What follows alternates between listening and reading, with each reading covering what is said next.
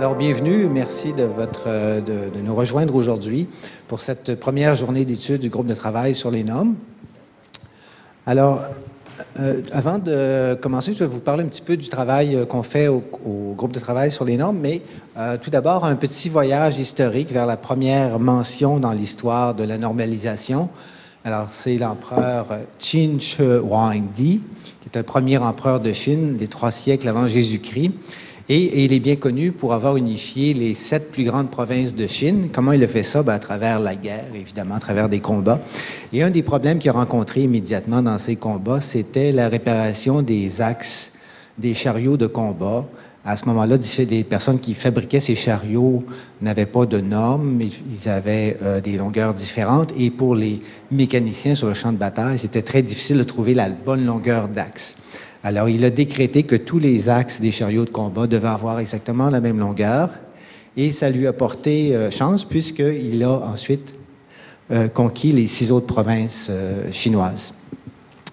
Mais il n'était pas au bout de ses peines parce que dans ces provinces, il y avait différents modes de représenter l'écriture chinoise. Il y avait aussi des monnaies qui étaient différentes et des poids et des mesures qui étaient différents.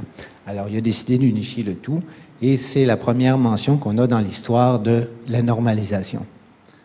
Une chose curieuse à propos de la normalisation, c'est que lorsque c'est bien fait, lorsque c'est bien implanté, on ne le voit pas. Les normes sont invisibles et c'est pour la raison, la raison pour laquelle la plupart d'entre nous, on n'entend pas parler des normes parce que tout va bien.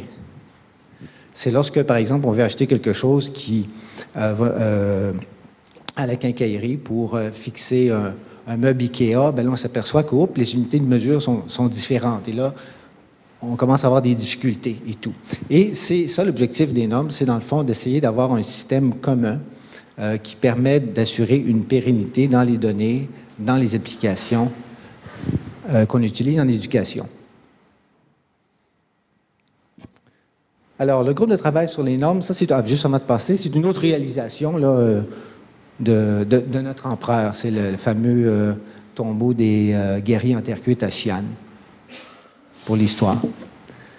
Donc, le groupe de travail, notre mission, c'est de fournir une expertise en matière de normalisation à tous les intervenants qui traitent de formation, donc autant le, le secteur privé que le secteur public.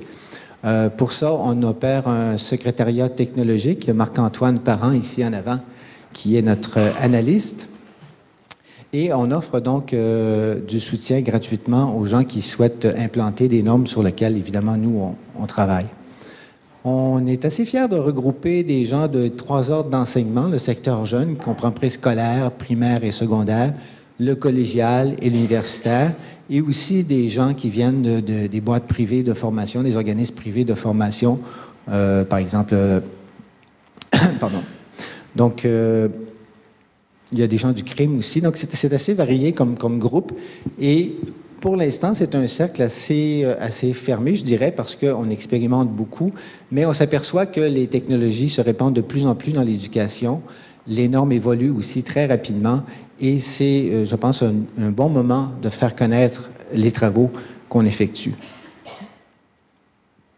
Alors, tout simplement, comment on fonctionne euh, dans notre mission, ce qu'on veut faire, c'est, oui, faire connaître les normes qui sont développées au niveau international, parfois les adapter à l'aide de profils d'application pour permettre leur implantation dans le contexte québécois, mais aussi prendre en considération les besoins qui sont propres au Québec dans le développement des normes internationales. Et pour ça, on a des représentants qui siègent dans deux comités internationaux de développement de normes. Alors, il y a le W3C, où Denis Boudreau, qui sera ici tout à l'heure, lui, est expert invité euh, au niveau de l'accessibilité. Et il y a euh, Gilles Gauthier et moi-même qui sommes euh, représentants du Canada au sein d'un comité technique conjoint entre euh, l'Organisation internationale de développement des normes ISO et la Commission électrotechnique internationale. Ils ont un comité conjoint. Dans ce comité, il y a un sous-groupe qui est le sous-groupe 36 qui traite plus précisément des normes pour euh, l'apprentissage, l'éducation et l'enseignement. Alors, le but de notre rencontre aujourd'hui, c'est de vous faire part de ces travaux aussi, mais de recueillir également euh, vos informations, vos besoins, de sorte qu'on puisse arriver à une implantation qui corresponde vraiment aux besoins et qui soit vraiment efficace. Et je pense que c'est ça le, le, message le plus important.